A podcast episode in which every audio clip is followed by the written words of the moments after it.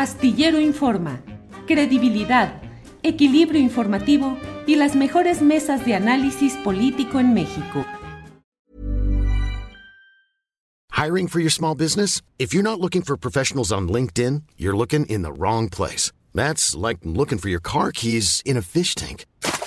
LinkedIn helps you hire professionals you can't find anywhere else, even those who aren't actively searching for a new job but might be open to the perfect role. In a given month, over 70% of LinkedIn users don't even visit other leading job sites. So start looking in the right place. With LinkedIn, you can hire professionals like a professional. Post your free job on linkedin.com slash people today.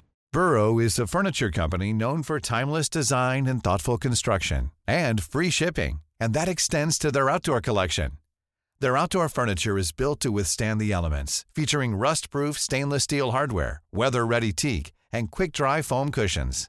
For Memorial Day, get 15% off your Burrow purchase at burrow.com slash ACAST and up to 25% off outdoor.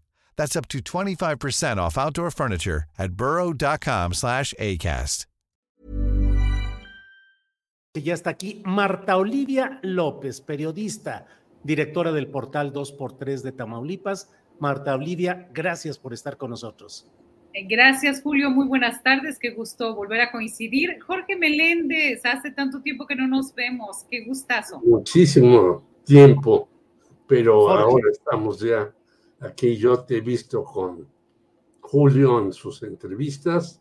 Te mando un gran abrazo. creo que la última vez que nos vimos, tu hija cumplió 15 años, ya debe tener más de 20, quizá pero le mando también un gran saludo. Porque estaba cumpliendo 70 años, Jorge, y ya no hagamos cuentas, hasta ahí le dejamos. No, también hacer cuentas, yo no tengo ningún problema. Jorge Meléndez, periodista y profesor de la UNAM. Gracias, Jorge, por estar aquí. Gracias a ti, Julio, y un abrazo a Marta Olivia. Bueno, en un ratito más debe llegar el hombre de la barba cromáticamente enigmática, a veces es azul, a veces es rosa, Salvador Frausto, que debe estar por incorporarse. Marta Olivia, em, ¿qué está pasando? ¿Cómo ves el tema de la detención del fiscal de justicia del estado de Morelos? Yo he fijado mi postura, pero eso es lo de menos, simplemente la doy como un punto de, arranque. Eh, el país está lleno de pésimos fiscales de justicia, que son, están bajo sospecha o bajo acusaciones de complicidades, contubernios, em, eh, obstrucción a la justicia, favorecimiento a sus grupos cercanos. Y hablo de fiscales desde el general de la República, Tortuguerz, que a veces yo así lo motejo, hasta los fiscales estatales y se detiene solo a uno, el del estado de Morelos, por delitos relacionados con obstrucción de la justicia, un tema delicado, doloroso, relevante, el de un feminicidio, pero ¿qué opinas de los fiscales de justicia en los estados, de su impunidad y del caso Morelos, Marta Olivia? Sí, a mí me parece que es muy preocupante lo que está pasando con estos fiscales. O sea, tenemos el ejemplo este, del fiscal de Guanajuato, que es transeccional, y en Tamaulipas, y estamos hablando también del fiscal general de la República, donde a Tamaulipas, o en el caso de nuestro estado, le ha quedado mucho a deber. Y voy a hablar de solamente dos casos. Eh, eh, la integración de las investigaciones contra el exgobernador Francisco García Cabeza de Vaca, donde no, este, donde estuvimos incluso en los medios de comunicación en nuestro canal hablando y diciendo que se iba a ir antes de tiempo Francisco García Cabeza de Vaca y se fue y hasta más o menos ocho días después de que se fue, lanzan una denuncia y una orden de aprehensión, lo cual eh, eh, coincido con, tu, eh, con el mote de Tortugers, definitivamente. Ese es un caso. En el caso, y en el de Tamaulipas, él deja un fiscal carnal, Irving Barrios Mojica, que en alguna ocasión yo le tuve oportunidad de preguntarle a él le achacan esta cierta injerencia o tener algo que ver con el eh, llamado Michoacanazo. Recordemos aquellos alcaldes y funcionarios del gobierno de Michoacán que detuvieron y que posteriormente después tuvieron que liberar porque no había ninguna denuncia en concreto ni encontraron pruebas. Entonces, él es el fiscal eh, general de justicia del Estado y donde su este, actuación ha sido muy opaca ha habido casos emblemáticos como el de Pedro Carrizales el Mijis, donde hay una abiertas eh, contradicciones. Hay el caso de una española asesinada aquí también en Tamaulipas en el sexenio de cabeza de vaca. Y también las persecuciones políticas y judiciales que implementó cabeza de vaca contra personajes, diputados locales, federales, exalcaldes, eh, todo que tuviera que ver con Morena. Y la secuencia es la misma. El fiscal general de justicia de Tamaulipas sigue haciendo exactamente lo mismo y sigue recibiendo órdenes de eh, eh, desde Estados Unidos de un candidato que quiere ser, uno, un personaje que quiere ser candidato que hace campaña desde allá. Entonces, esto nos ilustra lo que pasa con la cuando se mezcla aquí sí la administración de la justicia y digo aquí sí la politiquería. ¿Por qué? Eh, eh, rápido les comento, cuando este Cabeza de Vaca, estando autoexiliado en Estados Unidos, manda a solicitar a su hermano una carta de residencia que no le pueden dar porque no reside en México, y entonces se la niega el alcalde por cuestión de trámites, el alcalde de Reynosa, Carlos Peña Ortiz. Al día siguiente, al día siguiente, ni siquiera se tardaron nada, volvieron a hablar de que tenía abiertas órdenes de aprehensión el alcalde este, de Reynosa. Entonces, en este caso estamos viendo lo mismo. Ahora, cuando ya se ha hablado eh, de las pruebas que había de obstrucción de la justicia contra el fiscal de Morelos, y se está diciendo, y hay pruebas totalmente que lo vinculan a este eh, responsable del delito de obstrucción de la justicia, de Uriel Carmona Gándara. Y bueno, ahí hay dos cosas que quiero comentar rápidamente. Uno, que deberíamos poner atención y seguir de cerca el proceso para ver qué pruebas se presentan que conduzcan a las autoridades a determinar que el fiscal de Morelos obstruyó la justicia. Porque entre esas cuestiones legaloides, de repente se pierde todo. Y lo otro es que en su momento la entonces jefa de gobierno acusó al fiscal de encubrir el feminicidio. Y ahora la politiquería, y a mí me sorprende mucho que el periódico El País ya haya tomado una postura. Sí. Casi, casi ya es una Dalí de la democracia. Él es una voz incómoda para el gobernador de Morelos, Cuauhtémoc Blanco. Y que ahora, lo peor de todo, que el Frente Amplio por México condene la detención de un acusado de encubrir un feminicidio. Eh, de veras que es sorprendente lo que pasa, Julio. Es, eh, eh, parece otro, es absurdo en todos los sentidos, que ahora, pues al paso que vamos, cabeza de vaca y el fiscal les van a hacer un este, reconocimiento y un monumento público. Bien, Marta Olivia. Demos la bienvenida a Salvador Frausto, que ya está por aquí. Salvador, buenas tardes. Hola, muy buenas tardes, Julio. Muchos saludos a, Jorge y a Marta Olivia.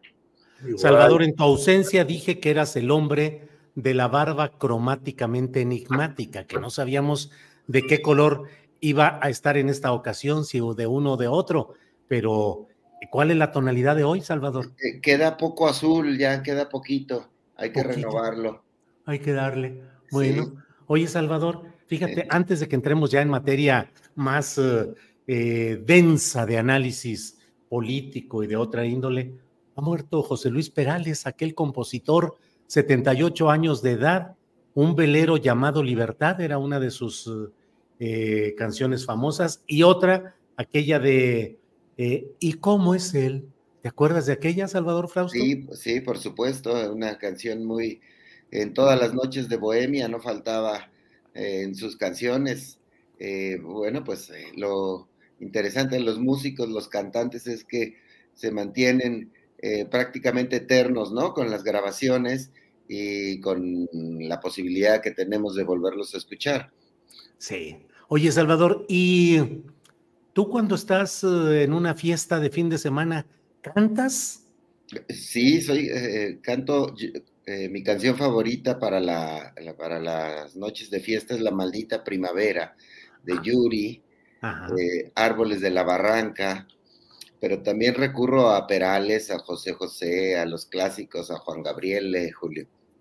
Te pregunto como si no hubiera estado en alguna noche de fiesta contigo, pero bueno, digamos que el periodismo debe actuar así distante como si no supiera. Gracias. Gracias, Salvador. Jorge Meléndez, ¿tú cuáles cantas? ¿Cantas o no cantas tú? No, soy muy malo para cantar, pero mi... Eh, Corridos revolucionarios, canciones de la trova. Fíjate que esos los escuché cuando era yo muy pequeño por mi hermano, que murió muy joven. Pero él ponía pues muchas canciones de la Revolución Mexicana, ¿no? Pero ya después yo empecé a escuchar a una gran cantidad de músicos y mi compositor favorito es Joaquín Sabina, que ahora está metido en un problema que según dicen en España, hizo ahí malas auditorías como lo hicieron Cristiano Ronaldo y como Messi y como otros, y lo están ahí acusando por 2.5 millones de euros que no pagó en utilidades. Entonces digo, bueno, pues todos, a pesar de que sea uno, este, y Joaquín Sabina, me gusta porque es un compositor que amplió la música y que tocó temas que antes no se tocaban y sin embargo, pues él está metido en Dios gravísimos. ¿Quién sabe qué ocurrirá con él? Bien, Jorge. Marta Olivia, platícanos ya para cerrar esta auscultación musical, si a ti te gusta cantar y cuáles cantas y cuáles son tus compositores favoritos.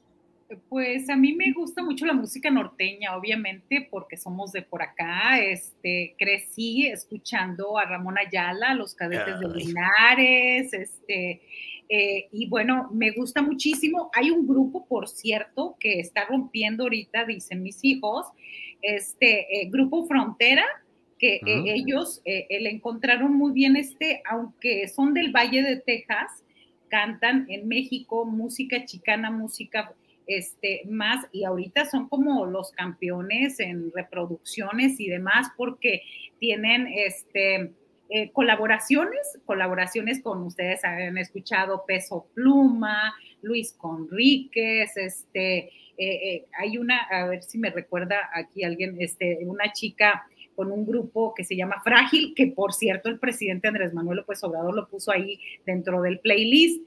Y, son, es una corriente, fíjate que un compañero, un colega periodista está buscando eh, recuperar esa historia musical de la frontera, la música chicana, fronteriza, norteña, que es muy interesante. Y bueno, uno de una cumbia, una que empezó ahí en Matamoros, Tamaulipas, inevitablemente, pues Rigo es amor, Rigo Tobar, así que toda esta corriente musical es, es maravillosa. Ileana Lara nos dice Yaritza, supongo que es la respuesta. Yaritza y su esencia, se llama el grupo, que son jovencitos de 16, 18 años, son tres hermanos y que además este, este grupo Frontera está eh, con una melodía que, que, era de un argentino, este, no se va, se llama, creo, ellos fueron, eh, tuvieron un éxito mediano, pero ellos llevan reproducciones millonarias en Spotify este, de millones y de millones y millones. Entonces están batiendo récords desde la frontera. Órale, bueno, Jorge Meléndez, vamos a meter orden en esta mesa porque ya estamos aquí en el. Está bien, está, bien. No soy tan solemnes. Claro. Jorge, este tema del fiscal de Morelos, de um, algunos como tu servidor, decimos políticamente le están limpiando el camino a Cuauhtémoc Blanco en la Ciudad de México pero eso no es más que una especulación, digamos, una opinión. Pero en general, ¿qué opinas de este tema de la detención del fiscal de Morelos, Jorge Meléndez? Primera, que este fiscal no hizo nada contra el señor Graco Ramírez, que depredó el Estado. Segunda, que coincido contigo, le están limpiando el camino al señor Cuauhtémoc Blanco, que es igual o peor que Graco, y que lo quieren traer acá, desgraciadamente, él quiere ser el jefe de gobierno de la Ciudad de México, creo que no lo será, por fortuna, pero no dudes que lo metan como alcalde o como aspirante alcalde en la Cuauhtémoc, porque sigue siendo muy popular a pesar de que desde siempre se ha considerado a este señor como un rufián, pero no solamente eso, sino que le hacen el trabajo sucio su hermano, sus asesores, los del partido Encuentro Social, hasta que rompieron con él. Y yo creo que es muy grave porque, a mi parecer, bueno, ya no se cumplió con una promesa del señor Observador de una reforma económica, porque vino la pandemia y toda una serie de cuestiones. Y este, los programas sociales, si van a seguir y se van a aumentar, requieren dinero. Y la única manera, a pesar de lo que digan las corcholatas de obtenerlo, es con una reforma fiscal. Pero lo que tampoco se ha hecho es una reforma judicial.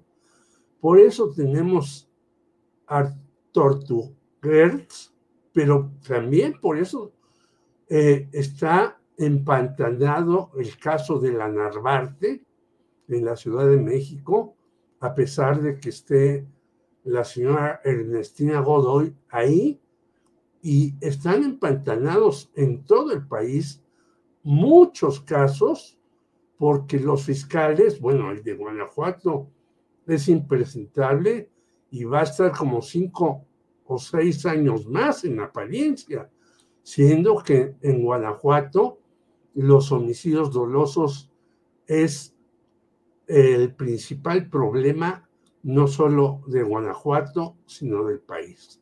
Hay que darle una sacudida a esa eh, eh, parte de la, del poder en México, que es el poder judicial, que ha sido un horror, no ahora, sino desde siempre. Si uno se acuerda desde los movimientos sociales, pues te metían a la cárcel. ¿Por qué metieron a la cárcel a las revueltas? Por decir un solo nombre, José Revueltas, que vivía en la ciudad universitaria. Pues por una serie de triquiñuelas que iba a derrocar al gobierno de Díaz Ordaz, de Echeverría, etcétera. Y luego te meten y luego te sacan. Y hay amnistías y demás. Es decir, no saben ya qué hacer, señores, porque nuestro poder judicial es un horror. Bien, Jorge. Em, Salvador Frausto, ¿qué opinas del tema de Morelos, del fiscal, la detención y la eventualidad de que esto sea un proceso de una especie de em, eh, limpieza de camino para Cuauhtémoc Blanco para alguna candidatura en la Ciudad de México. Salvador. Sí, bueno, primero que nada, pues es lamentable la posición de, ciertos políticos, como comentaba Marta Olivia, de la gente de, de Va por México, que está eh, haciendo una fuerte crítica de la detención del fiscal Uriel Santana, que pues, eh, eh, pues estaba ocultando, escondiendo un feminicidio y habrá que recordar un poco el proceso de, ocultamiento.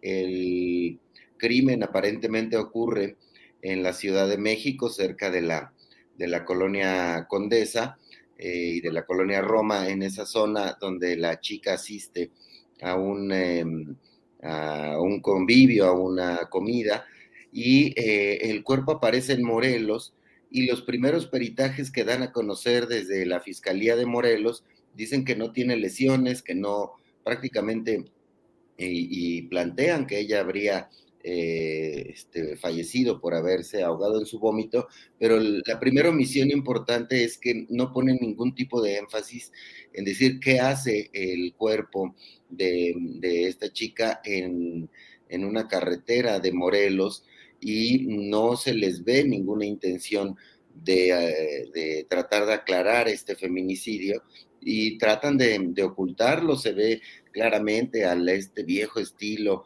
de, de, los fiscales y de los peritos con un montón de impunidad. Y después pues fueron surgiendo asuntos de que el presunto feminicida tenía relación con gente de la Fiscalía de Morelos y están eh, tratando de ocultar un crimen de esta naturaleza, me parece gravísimo, y, em, y es un golpe de, fuerza, de autoridad, de investigación a fondo, lo que, lo que vimos, lo que ocurrió eh, en cuanto a que la Fiscalía de la Ciudad de México prosiguió en las investigaciones y lo buscan y lo encuentran por, em, por mala impartición de la, de la Procuración de Justicia y pues para indagar, investigar qué tipo de, de colusión pudo haber tenido en el ocultamiento de un feminicidio eh, de, de, esta eh, chica. Entonces me parece gravísimo en primer lugar eh, ese asunto y que el mensaje me parece interesante, es decir, ningún feminicidio puede quedar eh, impune y si las autoridades participan en tratar de ocultarlo, debe caerles todo el peso em, de la ley en cooperación entre fiscalías, en cooperación entre la Fiscalía General y las Fiscalías de los estados. Por ahí debe eh, continuarse las investigaciones y eso, pues bueno, me parece un, eh, un asunto interesante, además de que es un fiscal, pues ya con una fama, una mal ganada, una bien ganada mala fama, Em, que, estaba ya eh, bajo la mira de otros casos eh, polémicos y que mm, lo tenían en, la picota a este personaje. Y efectivamente, pues bueno, podría ser que eh, estén tratando de abrirle con, este, mm, con esta jugada, le quitan un enemigo a Cuauhtémoc Blanco.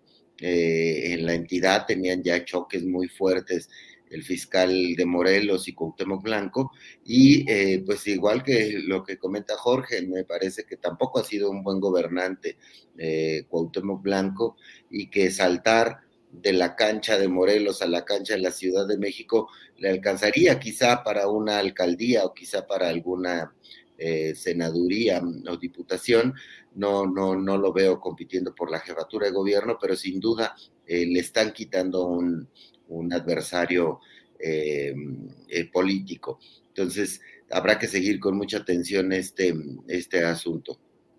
Bien, Salvador, gracias. Eh, Marta Olivia López, hay un tema que está calientito, que tiene 80 aristas y ángulos explotables en términos políticos y periodísticos. Mañana debe darse el resultado de quienes dentro de la oposición pasan a la siguiente etapa por haber conseguido el número de registros solicitado, que son 150 mil cuando menos. Pero híjole, ya se empezaron a pelear muy duro y la propia Xochitl ha dicho que ella no ve de dónde están algunos sacando el número de registros solicitados porque no andan en la calle, no andan haciendo movimiento, no andan en el activismo. Y bueno, de pronto pareciera que priistas, panistas y perredistas están manejando números alegres. Por un lado, este señalamiento de Xochitl Gálvez, que no lo dice que haya un fraude electoral, pero dice, pues es muy raro, dice, es como si alguien estuviera ayudando o estuviera juntando esas firmas. Luego, eh, eh, Claudio X se pone a criticar el asunto de, eh, de Guerrero y de la gobernadora Evelyn Salgado y dice, pues es que son, Morena es como lo peor del PRI y le brincan Rubén Moreira y Alito Moreno a decir, no, hombre, ¿cómo nos dices ese tipo de cosas? Total, pleitos anticipados, Marta Olivia. ¿Cómo vas viendo ese proceso del Frente Amplio por México? Eh, me parece que lo más escandaloso es lo que acaba de denunciar Jorge Luis Preciado, ex gobernador de Colima, ex senador, quien dice que, eh, que, el presidente del PAN, este, Marco Cortés, le confesó abiertamente que Xochitl Gálvez será la candidata de la oposición y que lo mejor sería que todos los demás aspirantes fueran a ayudarle si es que quieren una chamba. Entonces, me parece que como eh, después de esta declaración, yo creo que, eh, que es lo más reciente, nos habla, nos habla del proceso de simulación eh, eh, al, interior del Frente Amplio por México. Y también es interesante que, que Xochitl Galvez levante la voz para expresar su preocupación por el proceso de recolección. Entonces, ahí está medio extraño. Por un lado, Marco Cortés ya dando por hecho que va a ser Xochitl. Y Xochitl, pues diciendo que, que no hay en la recolección de firmas, pues hay quienes no, no merecerían estar en la segunda fase. Y bueno, recordemos que uno de esos que no merecerían, pues es uno de acá de Tamaulipas, que está haciendo campaña desde Texas autoexiliado. Entonces, e-, es bueno que fuera, que fuera el candidato porque nos hablaría, nos dibujaría exactamente qué tipo de personajes están ahí. Entonces, eh, recordemos también que eh, Galvez pues ya criticó la modificación de la convocatoria para que aspirantes registren apoyo usando credenciales y fotos digitales que contarían como firmas. Ella está muy, muy molesta por esta modificación, modificación de la convocatoria. Así que está bastante turbio, lo comentabas tú ahora de estas, eh, todos contra todos ahí, pero yo quiero dejar hasta ahí a ver qué dicen nuestros compañeros esta declaración bastante fuerte de Jorge Luis Preciado, en el sentido de que ya está definido, y si ya está definido, pues entonces, ¿qué, qué tanto valor tienen estas firmas? Firmas que hasta solamente cuatro habían rebasado ya, Beatriz Paredes, este, también Xochil Gálvez, de la Madrid y Silvano Aureoles, que también se me hace muy extraño lo de Silvano Aureoles. Y lo último que han dicho en el caso de, de nuestro, del eh, eh, tejano tamaulipeco, cabeza de vaca, es que como, como en los tiempos del INE, del INE y del IFE, ¿no? Eh, este, iba muy abajo en el conteo y de pronto en las últimas dos noches, por arte de magia, va, este, parece que va juntando estas firmas requeridas por el frente. Sí, Marta Olivia, vámonos eh, brincando de opinión en opinión. Salvador Frausto, ¿qué opinas de este tema? Bueno, más bien Jorge Meléndez, que es quien, quien sigue en el turno. Jorge, ¿qué opinas de, bueno, están diciendo, y aquí nos lo comenta el propio Arturo Lechuga Lozano, dice, ay güero, revivió José Luis Perales, y es cierto, ya lo desmintió el propio Morido. Pues miren, es que acaba de poner acaba de poner un video desde Londres donde dice, no, no estoy muerto. Y en los medios internacionales más connotados ya lo habían dado por muerto y él está diciendo que nomás no, que, que, dicen, no andaba, andaba de parranda, andaba en Londres. Periodísticamente habría que ver quién fue el que generó la nota. Acuérdense de que si tu mamá te dice que te quiere, hay que ir a verificar también eres tú muy amable en el, en el término, en el ejemplo que usas, Marta Olivia, porque acá decimos, si alguien te mienta a la madre, no te enojes. Primero ve al registro civil a checar si de veras es tu mamá. Pero bueno, Jorge Meléndez, em, ¿qué onda con este tema que estamos eh, mencionando respecto a estos pleitos internos en el Frente Amplio por México? Vamos brincando, brincando, brincando. Fíjate que yo creo que eh, ha demostrado el Frente Amplio que es una revoltura en donde un señor primero los ofende, responden los priistas y ya lo perdona. Y ya no saben qué hacer. Y no le quieren dar la razón al señor López Obrador, que desde hace mucho tiempo dijo no se hagan bolas, como diría un clásico no muy afortunado en economía, ya saben quién es. Y va a ser Xochitl, no hay de otro. Bueno, Beatriz Paredes y Enrique de la Madrid, según dicen ellos, tienen 400 mil, pero no dicen cuántos tiene uno y cuántos tiene otro. El señor Santiago Krill también lo dan por hecho y, e incorporan al hombre del banquito, Silvano Aureoles, acordémonos que andaba en un banquito pidiendo audiencia no solamente en México, sino en Estados Unidos. Bueno, ¿de dónde este señor Silvano Aureoles, que tiene unas cuentas pendientes en Michoacán tan grandes, puede It's that time of the year. Your vacation is coming up. You can already hear the beach waves, feel the warm breeze, relax, and think about work. You really, really want it all to work out while you're away. Monday.com gives you and the team that peace of mind. When all work is on one platform and everyone's in sync, things just flow wherever you are. Tap the banner to go to Monday.com. Burrow is a furniture company known for timeless design and thoughtful construction and free shipping, and that extends to their outdoor collection. Their outdoor furniture is built to withstand the elements, featuring rust-proof stainless steel hardware, weather-ready teak, and quick-dry foam cushions. For Memorial Day, get 15% off your Burrow purchase at burrow.com slash ACAST and up to 25% off outdoor. That's up to 25% off outdoor furniture at burrow.com slash ACAST. Eh, sacar eso. El señor que es el encargado de la bancada del PRD o lo fue, Miguel Ángel Mancera, ya se zafó. Y era el que dirigía la bancada del PRD sin ser miembro del PRD. Es decir, la política mexicana en todo su esplendor. Yo creo que estos cinco, que ya los dan por un hecho en varios medios tradicionales, serán los que vayan hasta el 3 de septiembre.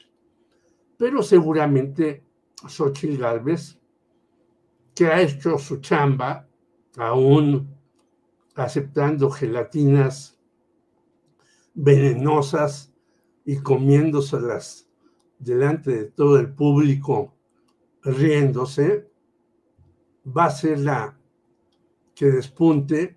Los otros no creo que tengan ninguna posibilidad de llegar a las finales, ni con las lágrimas de Krill, ni con la silla de ruedas de Beatriz Paredes, ni con los recuerdos de Enrique de la Madrid de su papá, ni mucho menos con este señor Silvano que no silba nada.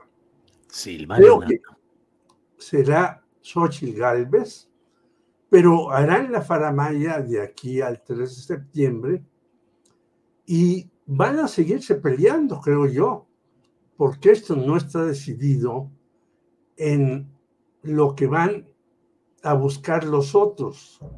Impunidad para muchos de los dirigentes priistas, panistas, alguno que otro perredista, no lo dudes, que ese es la jugada.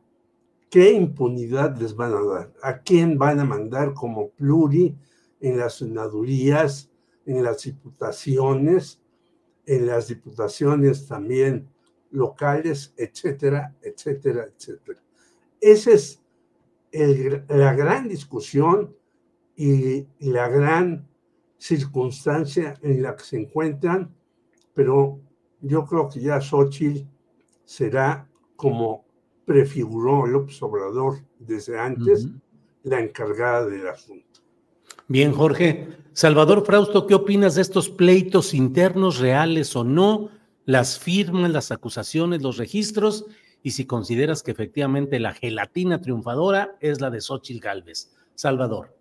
Sí, yo creo que el arroz azul ya se coció, va a ser Xochitl Galvez.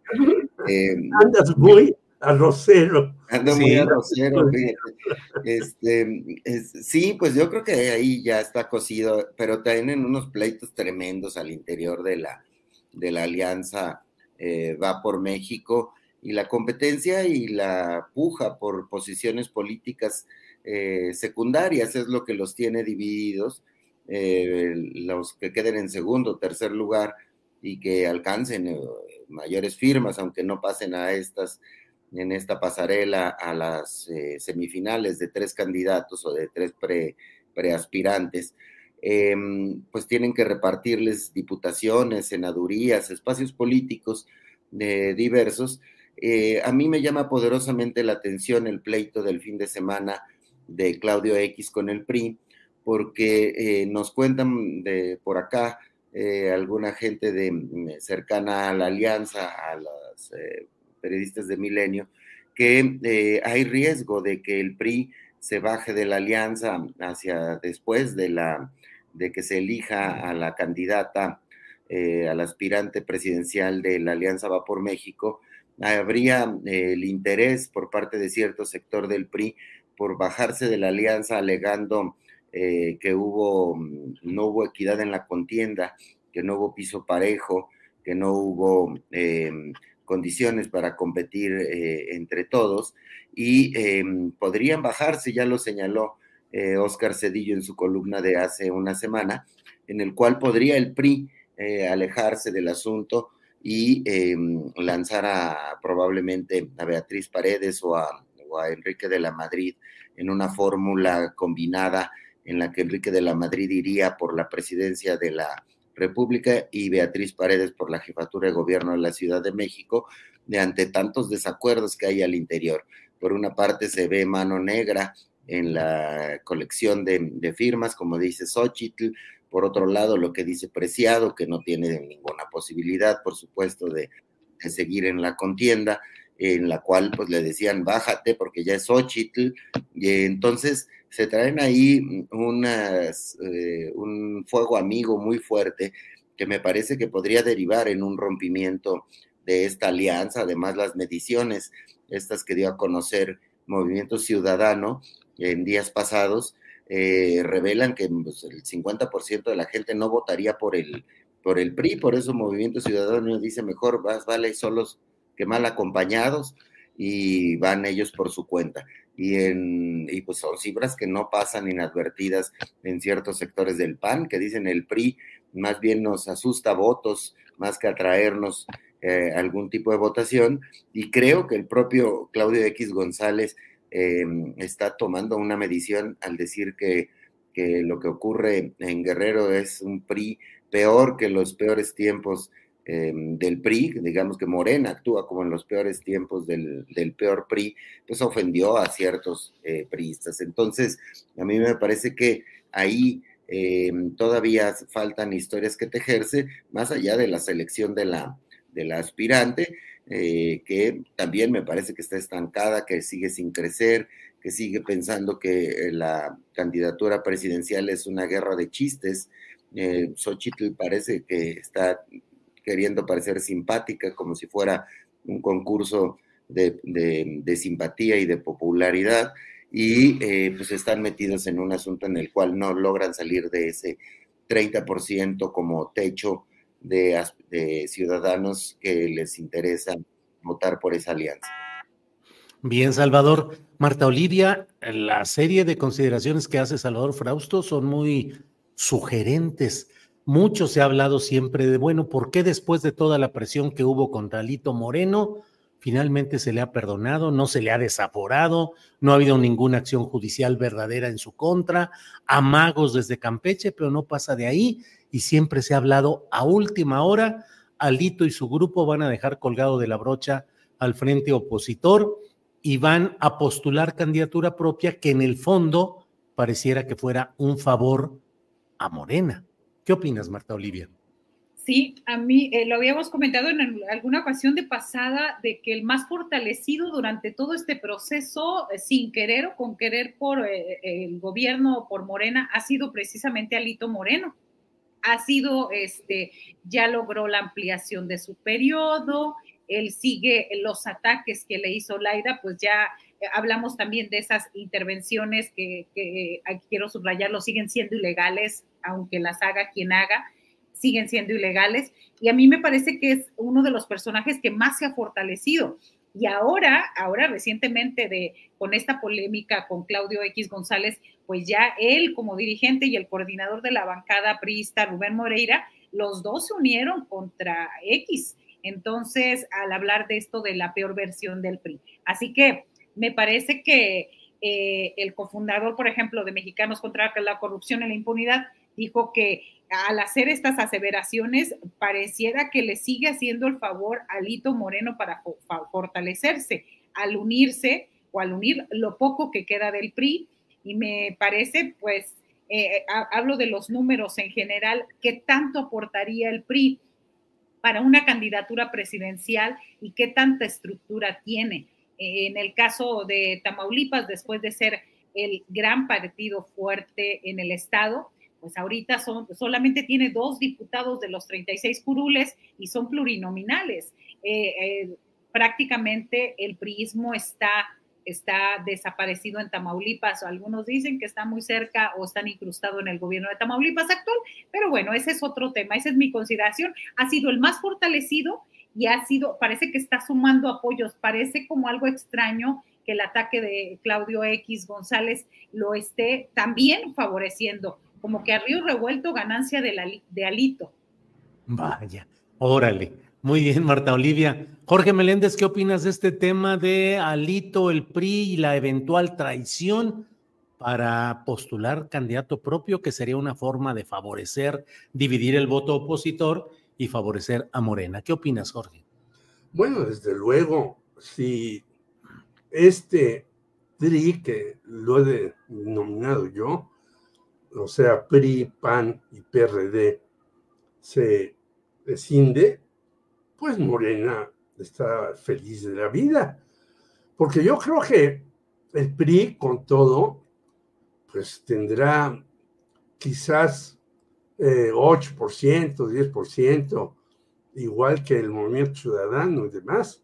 Hay todavía gente que eh, eh, no entiende cómo está el PRI vivo, pero pues tiene sus estructuras por aquí, por allá, a pesar de que, como dice muy bien Marta Olivia, tenga dos diputados. Bueno, tiene dos diputados, aquí tiene hasta un alcalde y este, creo que lo más seguro es eso, que en un momento dado, cuando sienta el señor Alito Moreno que se le pueden ir más personas, no hay que olvidar que ya sucedió con Claudia Ruiz Macié y compañía, en cuanto sienta que se le pueden ir más personas, a lo mejor dice, no, nos zafamos de este Partido Acción Nacional,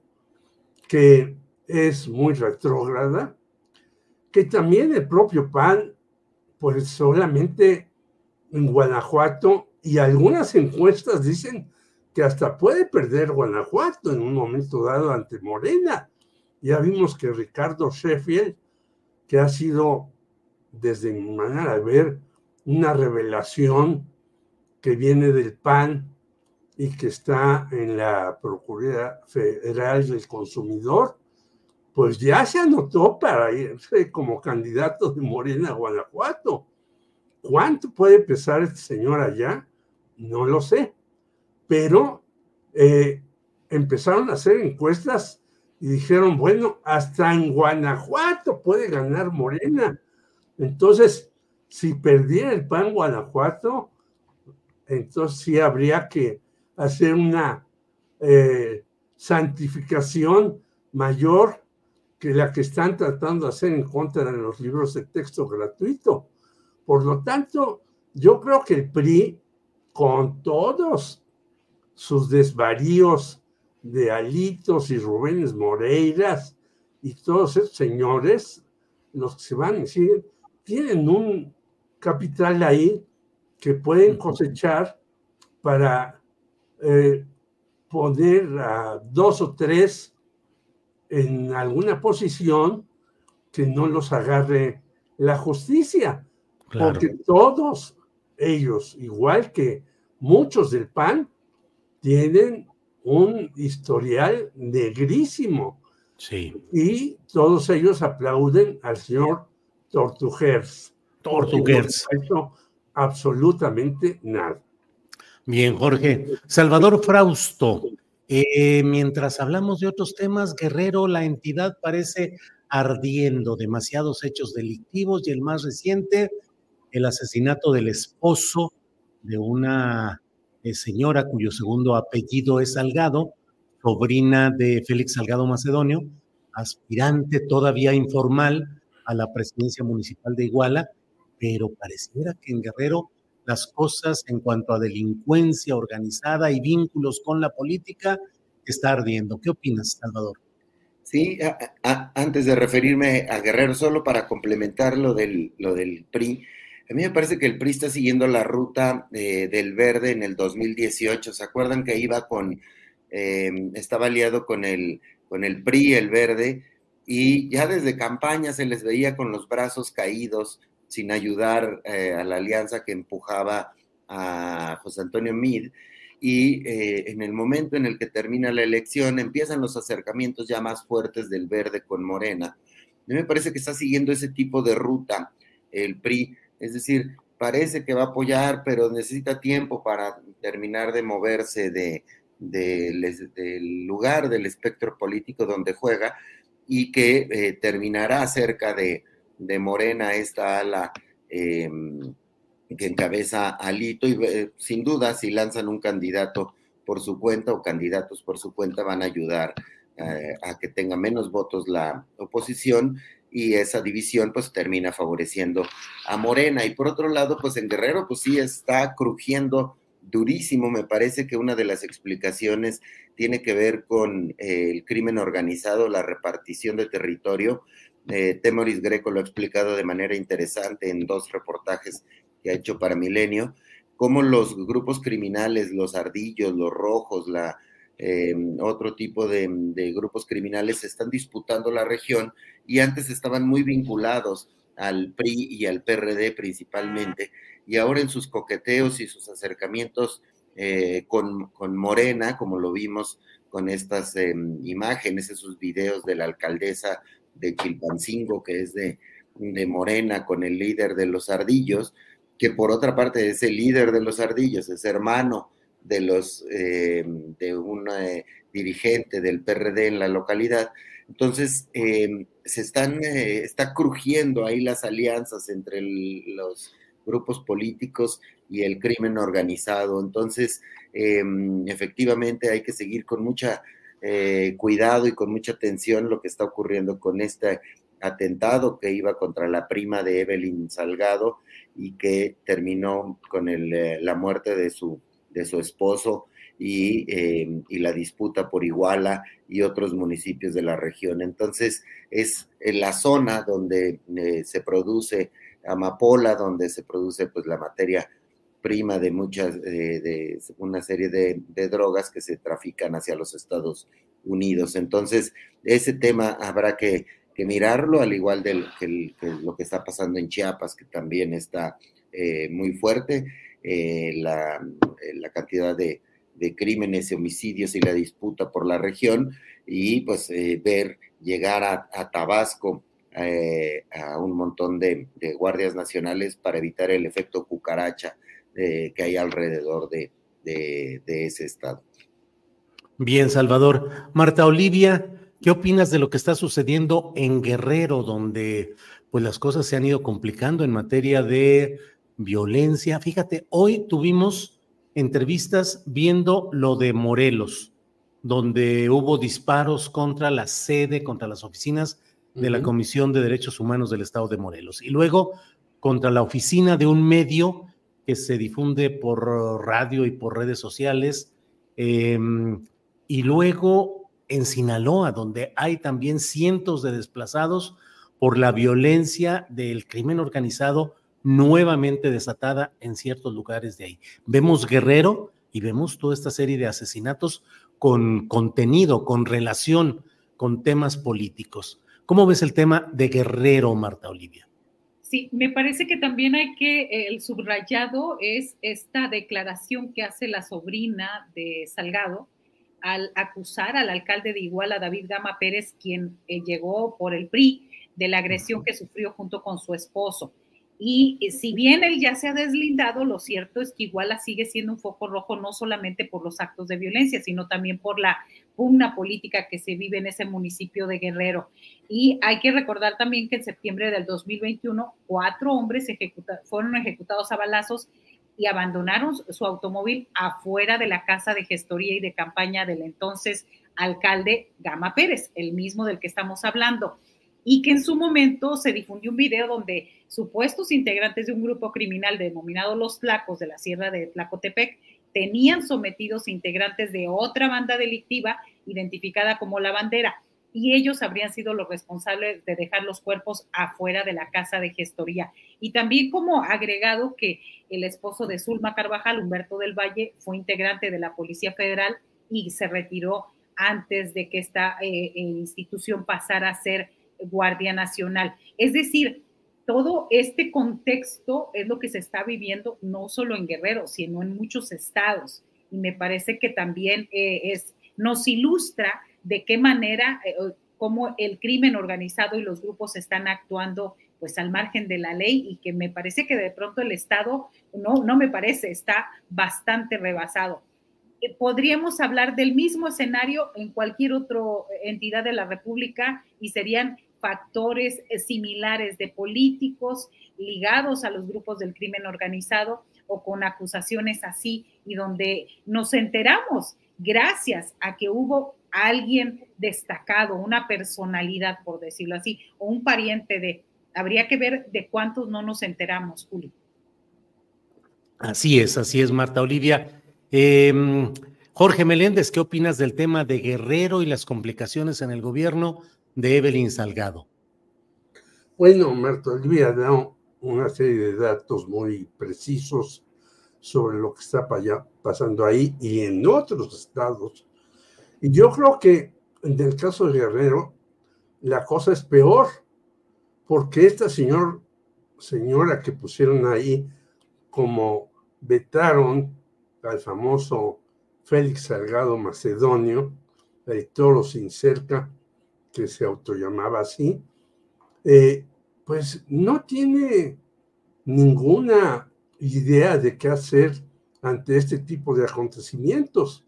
En efecto, hay un pleito entre bandas en un lugar donde ha sido, como Michoacán también ha sido, eh, lugares donde la amapola y una serie de cuestiones eh, se procesan, ya no solamente se siembran y cosechan, sino se procesan para mandarlas a Estados Unidos. Es decir, es una serie de elementos que están metidos en la drogadicción y en, la, en el tráfico de nervantes. Pero no se ve que haya una mano en serio, firme, que evite estas cuestiones. Y en Sonora también están pasando cosas increíbles de asesinatos y demás. Y fíjate que en Sonora está el señor Durazo, que va a ser ahí el gran eh, rector de la situación que pasa en Morena el día 5 de septiembre. Entonces, estamos en un país en donde eh, la impunidad continúa su cauce y de repente muere hasta un este, empresario y eso sí, todos los medios dan la noticia esperando que sea esta muerte del empresario algo que se le achaque a la 4T. Y parece que no, que esta situación del empresario fue por, ahí sí, por un descuido de él mismo en su persona, pero pues todo está revuelto y no hay un orden. Y yo creo que en Guerrero la situación va a seguir ahondándose porque esta muchacha Evelyn pues no tiene la menor oportunidad de meter ahí en orden ni siquiera su papá. Bien, Jorge Meléndez, gracias. Son las dos de la tarde con 53 minutos. Salvador Frausto, postrecito, el tema que quieras eh, tocar, invitar, convocar, cantar, declamar, lo que tú quieras, por favor, Salvador Frausto. Sí, antes de, cantarles una canción, eh, eh, me gustaría como postrecito contarles lo de los libros un reportaje que llevamos eh, mañana en Milenio sobre los libros de texto. Eh, bueno, pues eh, otra perspectiva sobre este mm, debate es el papel que han tenido los grupos conservadores en este debate, el, particularmente la Unión Nacional de Padres de Familia, que desde los años 50 empezó a ser controlada por los conservadores como el Yunque, eh, pues, periódicamente han venido eh, generando estos ataques sistemáticos contra los libros de texto. Su lucha es contra eh, la educación laica desde aquella, desde los tiempos de López Mateos, pero han protestado en tiempos de Echeverría y en otros eh, momentos del, del priismo, incluso con Fox, como no convirtió eh, la educación en una educación religiosa, había mucha efervescencia, llegaron a tener protestas contra eh, la educación de, que promovía la CEP de Vicente Fox, incluso también con eh, Felipe Calderón en el 2009 hubo quemas de libros en, Guanajuato, en otras entidades, y este eh, relato sobre estos ataques sistemáticos permiten a la derecha movilizar a sus bases. Y en épocas electorales eso es importante porque se meten en los temas, les interesan, están hablando en todos los medios de comunicación, en las redes sociales y eh, les permiten acercarse siempre en alianza con grupos políticos a estas organizaciones de extrema derecha y grupos de empresarios, como vimos este mega ataque, esta campaña de, la televisora de Salinas Pliego, eh, haciendo una campaña y diciendo que son libros comunistas que van a que promueven el, comunismo, pero es, es, sistemático. Se mueven y a los políticos les conviene porque movilizan a las bases de la ultraderecha, y pueden captar esos votos. En este caso, eh, esperarían que esos votos se fueran hacia Xochitl Galvez. Y por otra parte, eh, pues evidencian una presión hacia, hacia el gobierno que le había quitado contratos y, y, asuntos de este tipo a Salinas Pliego que le permiten tener y sentarse en una mesa de negociación con, con el gobierno federal. Entonces, esa perspectiva me parece interesante de la discusión sobre los libros de texto gratuito. Mañana vamos a publicar un reportaje em, sobre este tema. Bien, Salvador Frausto, gracias. Marta Olivia, por favor, postrecito lo que desees agregar a la mesa. Claro, hablando de los libros de texto gratuito, llama la atención cómo eh, el gobernador de Jalisco, Enrique Alfaro, de que su, eh, ya ha dicho que su administración no va a repartir los libros de texto gratuito en las escuelas de esa entidad hasta que se resuelva el juicio de amparo que ordenó suspender la distribución de los ejemplares.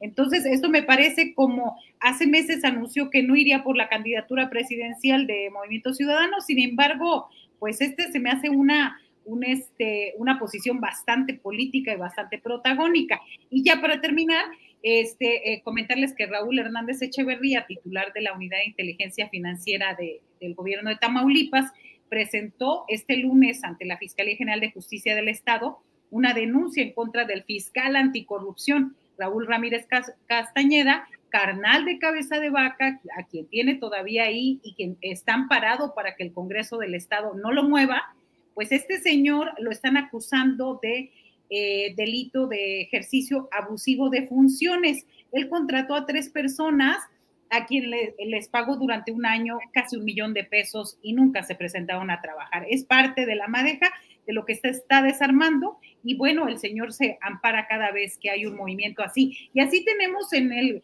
Poder Judicial a todo el Partido Acción Nacional y a los aliados de cabeza de vaca, el Congreso del Estado casi, casi panista, eh, panista, morenista, pero todavía no logra Morena asumir eh, total el control. Así que dos de los tres poderes de Tamaulipas en manos de, del azul.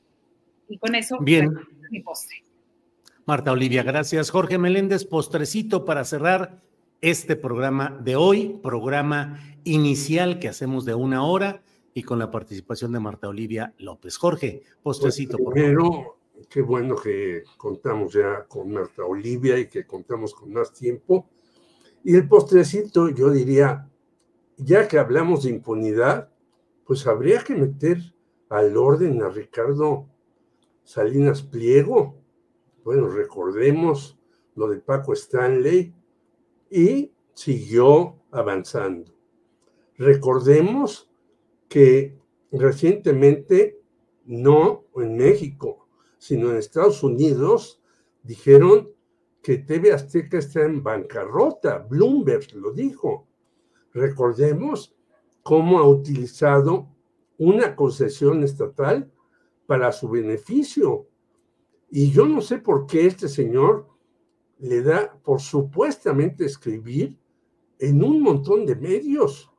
Pagará sus colaboraciones, porque yo creo que en esos medios donde salen sus dislates hasta ortográficos, pues no le pagan. Pero ¿por qué aceptan que escriba ahí este sujeto? Y lo mantienen ahí, debe todavía como 27 mil millones de pesos de impuestos que está llegando, gracias a Raquel Buenrostro, que la tendremos a las 8 de la noche con Claudio Villegas, pues ella sí le metió la mano y le cobró más de 3 mil millones de pesos. Y yo creo que es ahora, es la hora de también de meterlo en cintura a este sujeto que insulta a todo el mundo, hasta por sus preferencias sexuales.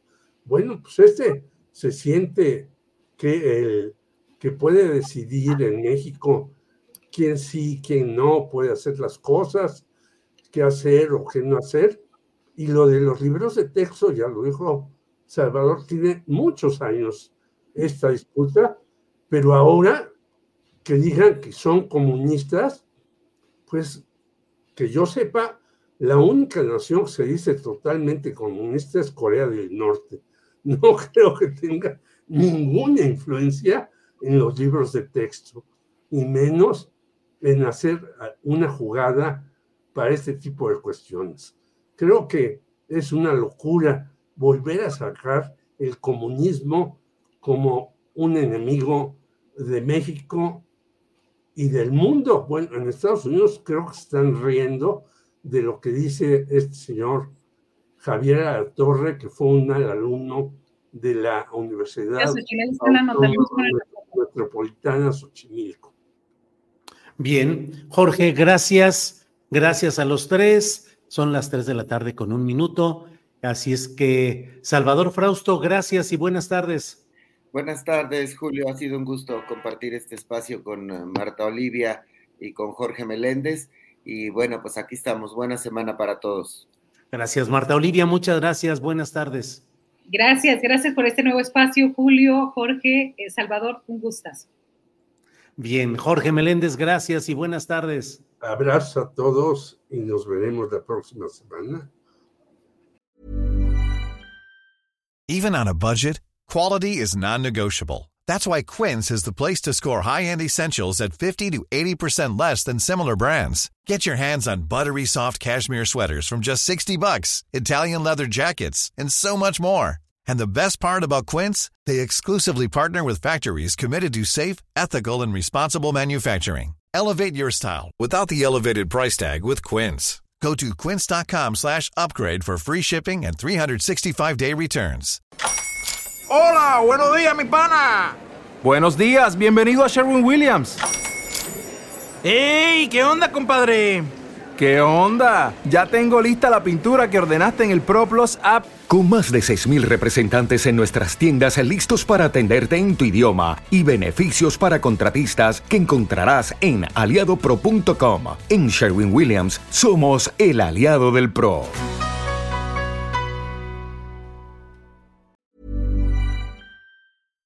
Para que te enteres del próximo noticiero, suscríbete y dale follow en Apple, Spotify, Amazon Music, Google o donde sea que escuches podcast. Te invitamos a visitar nuestra página julioastillero.com.